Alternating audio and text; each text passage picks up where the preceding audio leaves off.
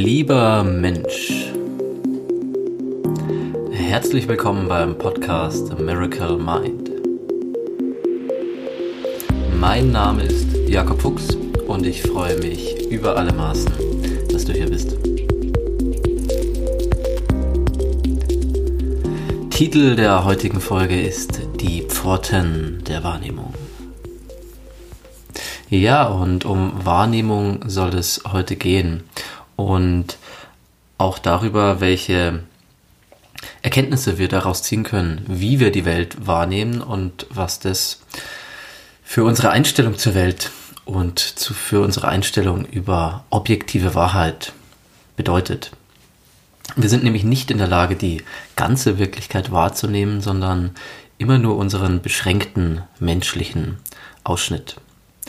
Und ich möchte dir heute zeigen, dass es eben keine objektive Wahrheit gibt, sondern immer nur eine Annäherung an die Wirklichkeit und einen gemeinsamen Konsens, den zwar die meisten von uns teilen, der aber weit davon entfernt ist, objektiv zu sein.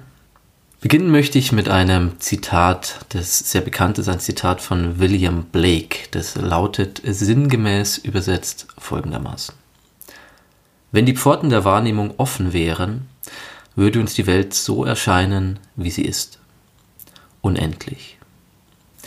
William Blake war ein Künstler und Mystiker, der im 18. Jahrhundert gelebt hat und der seinerzeit nicht verstanden wurde, dementsprechend auch keinen Erfolg hatte. Mittlerweile ist er einer der bedeutendsten, ja, wird als einer der bedeutendsten Künstler der englischen Lyrik gehandelt, aber damals haben die Leute ihn einfach nicht verstanden.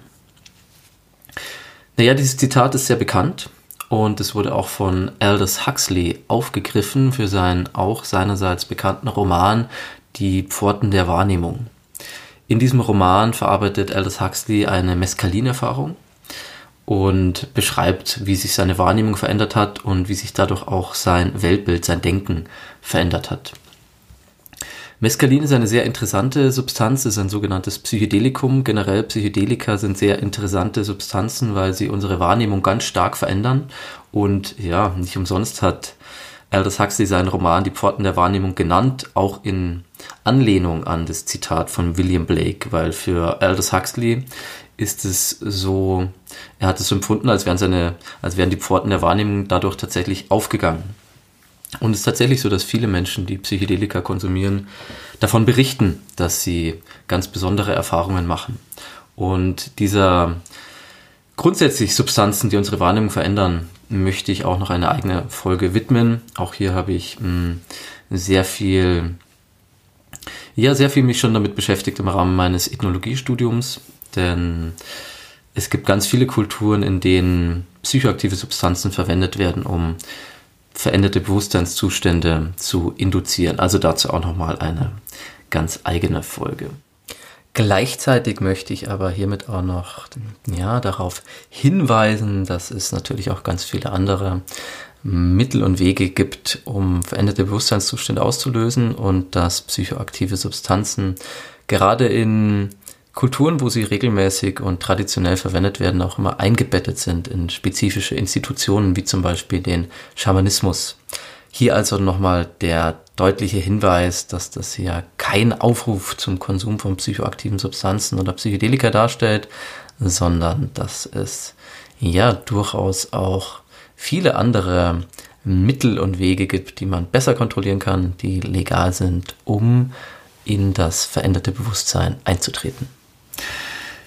Dieses Zitat, das mit dem Pforten der Wahrnehmung, wurde auch von den, von einer, ja, von einer Rockband hier auch noch aufgegriffen, von den Doors. Vielleicht kennst du sie. Die Doors ist eine, oder war eine, zumindest in ihrer damaligen Formation, eine sehr bekannte Band in den 60er Jahren, hat die Hippie-Bewegung auch sehr stark geprägt mit ihrem sehr charismatischen Frontsänger Jim Morrison der ein absoluter Grenzgänger war und auch dem Rausch tatsächlich nicht abgeneigt und ja, der auch viele Sachen auch gerade so ähm, ja indianische Einflüsse so ein bisschen mit reingebracht hat in die Kultur und so eine gewisse Mystik um seine Person herum aufgebaut hat.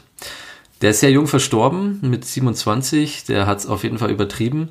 Ähm, aber er hat auch mich sehr stark geprägt. Also ich habe auch in meiner Jugend ganz viel Doors gehört und ich fand auch Jim Morrison wirklich ganz inspirierend damals als junger Mensch. Naja, jedenfalls auch die Doors sind nach diesem Zitat benannt.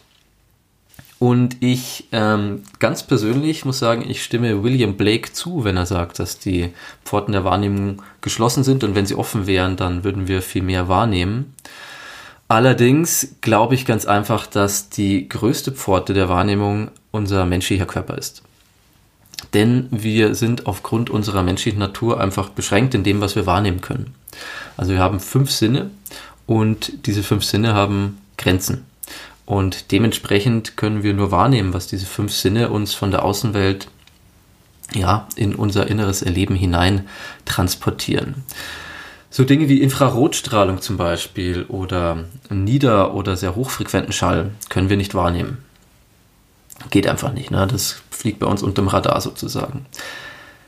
Das heißt aber nicht, dass diese Dinge nicht existieren. Ja? Es gibt Infrarotstrahlung, auch wenn wir sie nicht sehen.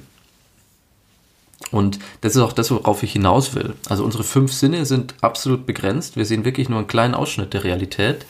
Aber das bedeutet nicht, dass alle Dinge, die wir nicht sehen, einfach nicht da sind. Einstein, also der gute alte Albert Einstein, der ja einer der bedeutendsten Köpfe der Moderne, der Neuzeit ist, hat gesagt, es ist absolut möglich, dass jenseits der Wahrnehmung unserer Sinne ungeahnte Welten verborgen sind. Ich finde, man kann unser Bewusstsein bzw. das, was wir von der Welt wahrnehmen, mm, wie, also mit einer Taschenlampe, mit dem Schein einer Taschenlampe vergleichen. Wenn wir uns vorstellen, vorstellen, dass wir mit unseren Sinnen und unserem Bewusstsein in die Dunkelheit leuchten wie mit einer Taschenlampe, dann ist völlig klar, dass auch außerhalb dieses Lichtkegels ganz viele Dinge existieren im Dunkeln, nur wir sehen sie einfach nicht. Wir haben zwar unsere Sinne in den letzten 100.000 Jahren, also im Laufe der Menschheitsgeschichte, extrem erweitert. Also es gibt ja ganz viele technische Errungenschaften, technische Erfindungen, die uns erlauben, zum Beispiel in den Makrokosmos zu gucken, ne? Mikroskope zum Beispiel. Also wir können Dinge sichtbar machen, die unser Auge nicht sehen würde. Und das ist mittlerweile auch schon wirklich super hoch entwickelt. Also hier von wegen Elektronenmikroskope, die irgendwie wirklich auf Molekül, auf Atomebene runtergehen.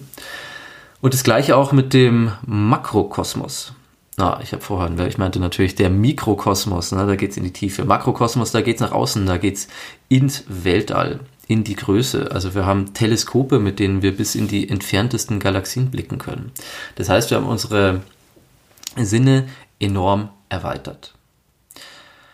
Vor 100 Jahren wussten wir viel weniger, als wir heute wissen. Und genau deswegen bin ich mir 100% sicher, dass wir auch in 100 Jahren nochmal viel mehr wissen werden, als wir heute wissen.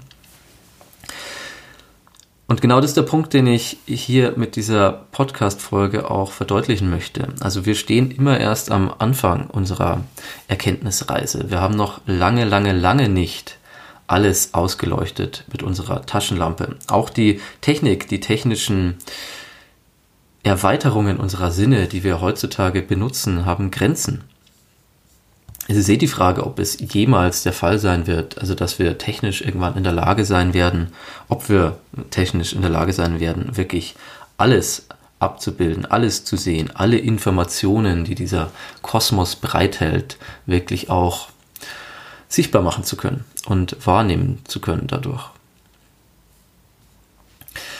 Wer weiß also, was noch alles im Dunkeln liegt, im Verborgenen, jenseits unserer Taschenlampe.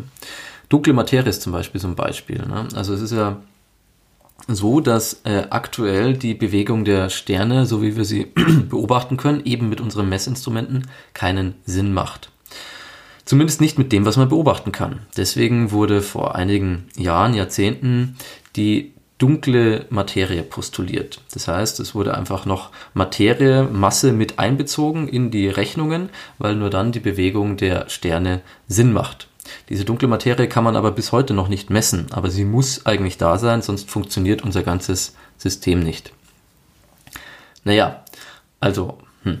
verzeih mir den Ausdruck, aber what the fuck. Also wenn es dunkle Materie gibt, wer weiß, was es denn dann noch alles da draußen gibt. Ich habe manchmal das Gefühl, dass ganz viele Menschen so tun, dass alles, was man nicht messen kann oder alles, was irgendwie nicht empirisch nachweisbar ist, das kann es auch nicht geben. Und das ist ganz einfach Bullshit, weil es gibt noch so viele Dinge, die wir nicht messen können, die wir noch nicht sehen können. Ja, vermutlich gibt es noch viel mehr Dinge. Also wahrscheinlich kennen wir erst, sehen wir erst einen ganz kleinen Teil und es gibt noch viel mehr, was wir nicht sehen. Deswegen ist total albern aus meiner Perspektive heraus, von vornherein zu sagen, ach, was ich nicht sehe, das gibt es nicht. Es ist zwar natürlich schon so, dass die Dinge, die wir nicht wahrnehmen können, die aber trotzdem eine Wirkung entfalten auf unser Leben, dass uns die erstmal übernatürlich, magisch erscheinen. Das liegt ganz einfach daran, dass wir die Kausalkette nicht kennen. Ne? Wir wissen nicht, wieso ist es jetzt passiert. Oh, keine Ahnung. Uh, mm, mm, spooky, spooky. Der Strom ist ja dafür ein gutes Beispiel. Mittlerweile kennen wir die Kausalkette. Ne? Wenn ich auf den Lichtschalter drücke und das Licht angeht, dann weiß ich, was passiert. Ich weiß, da fließen Elektronen, die hier über ein Kraftwerk in das Stromnetz eingespeist wurden, was, by the way, ja auch schon total abgefahren ist, dass hier in meiner Leitung zu Hause Elektronen fließen, die von weiß der Geier wo da reingespeist wurden. Ein Mensch aus dem Mittelalter, der auf diesen Schalter drückt und dann auf einmal geht das Licht an, der denkt sich, oh shit, was passiert denn hier? Das ist Hexerei oder ähm, whatever, ne? göttliche Fügung, was auch immer, aber er kann sich nicht erklären, wie das passiert.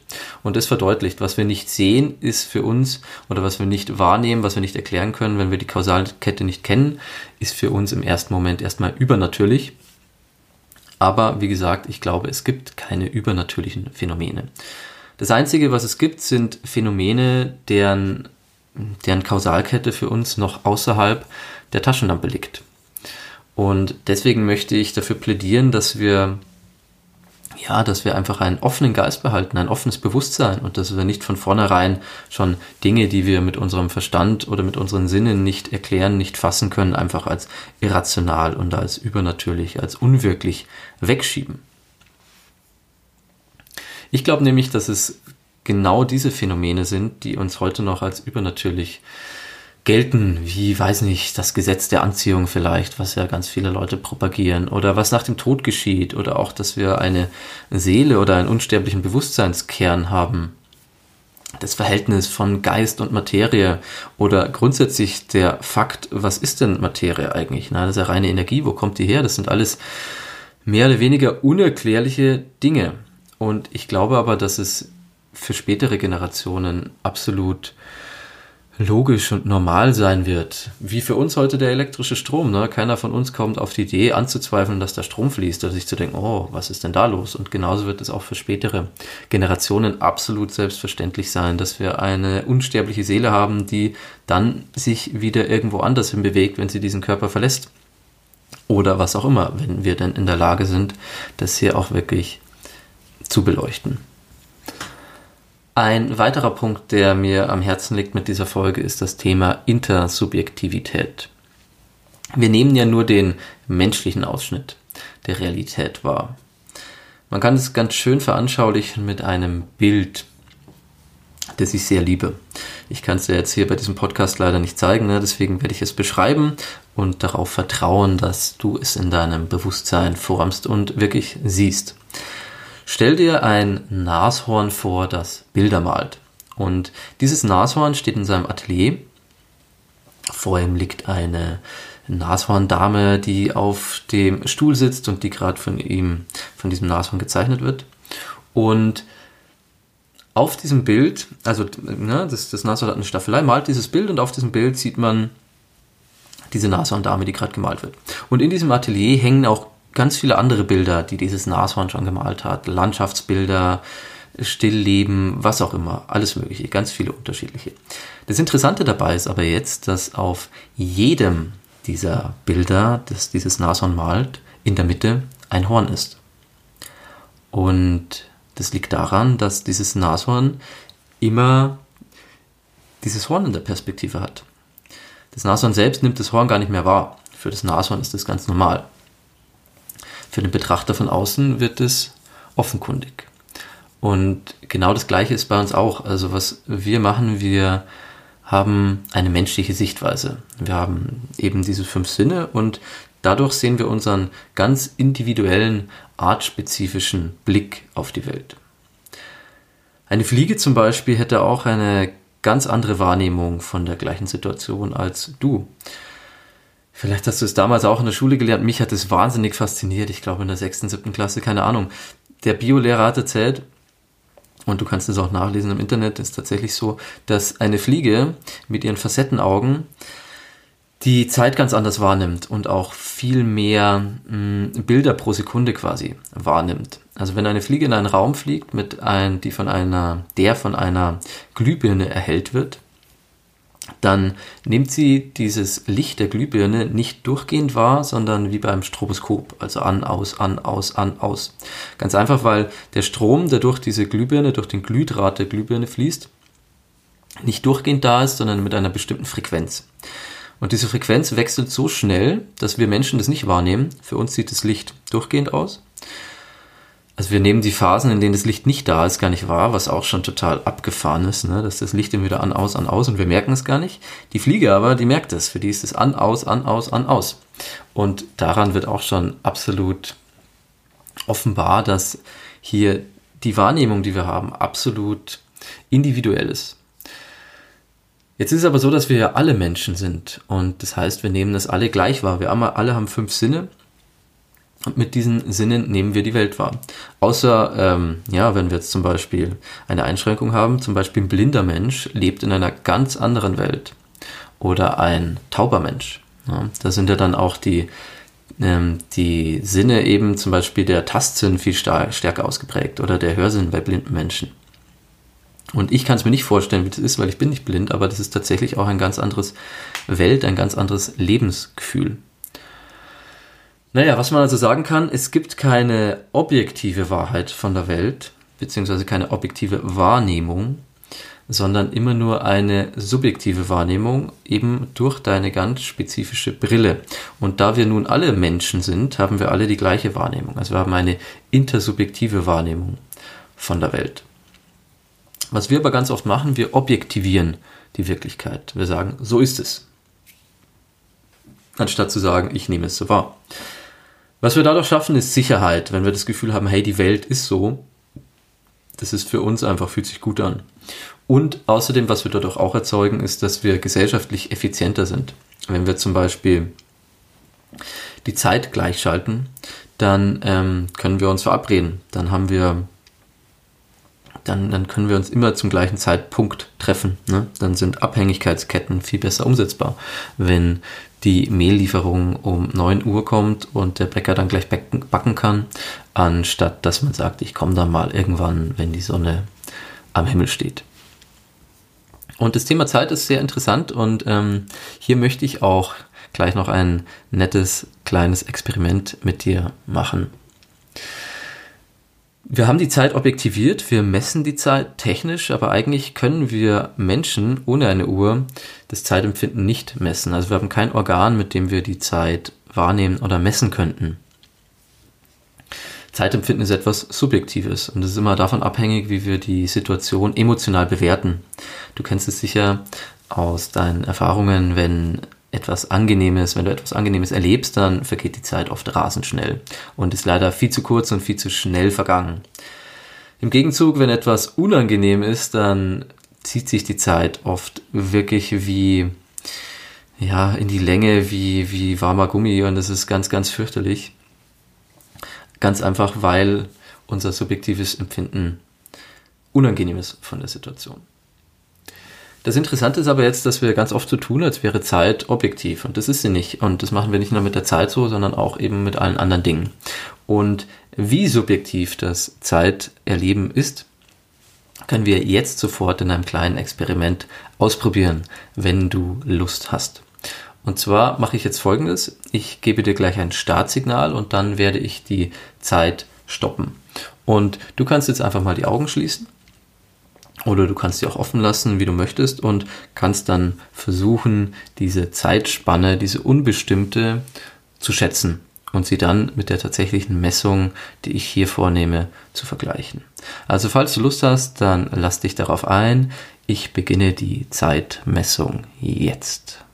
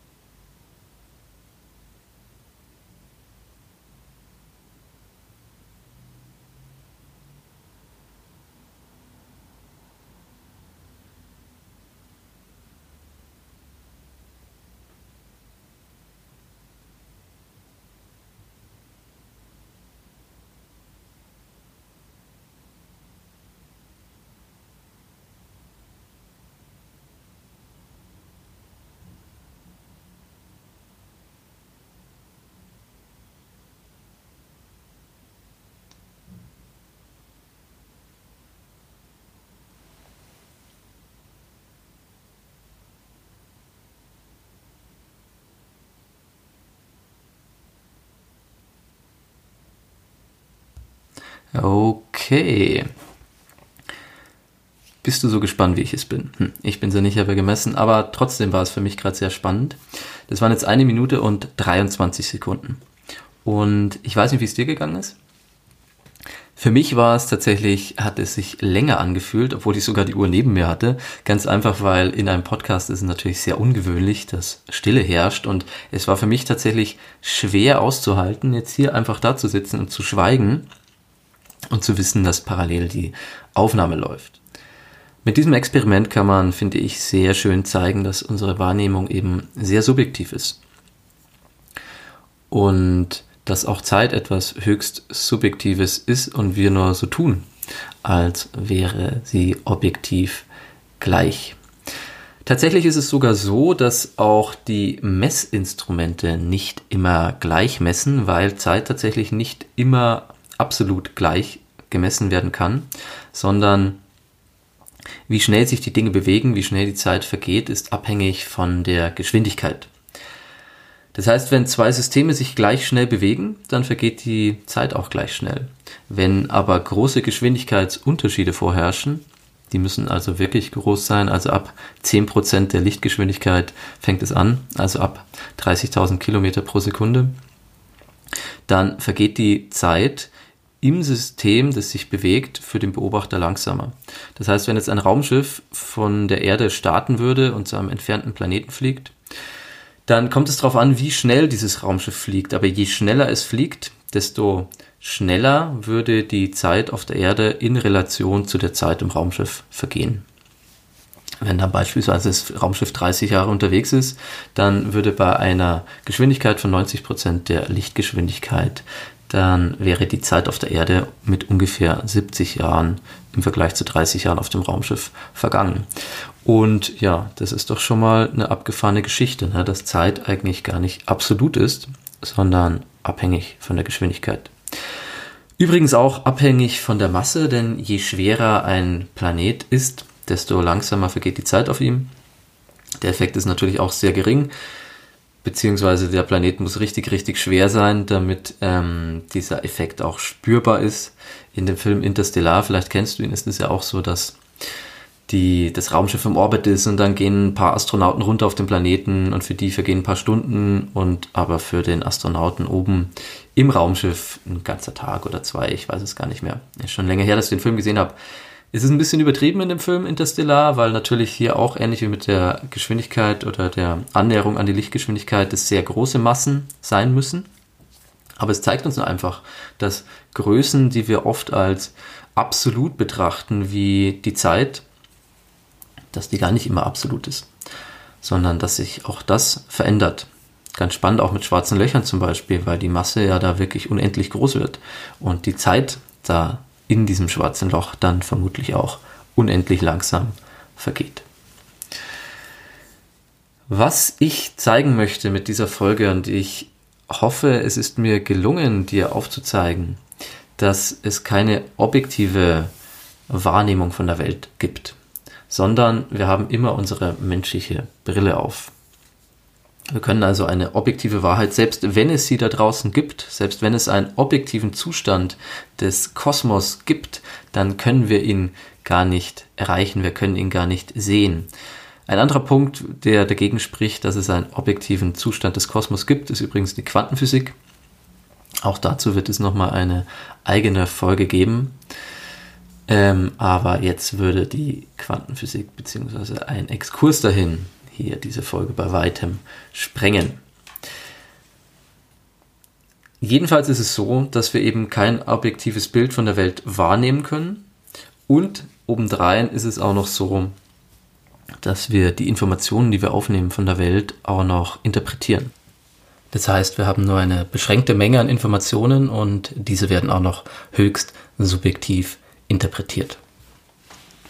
Auch dazu mehr in weiteren Folgen, nämlich sogar in der nächsten Folge. Dort geht es um die Kognition.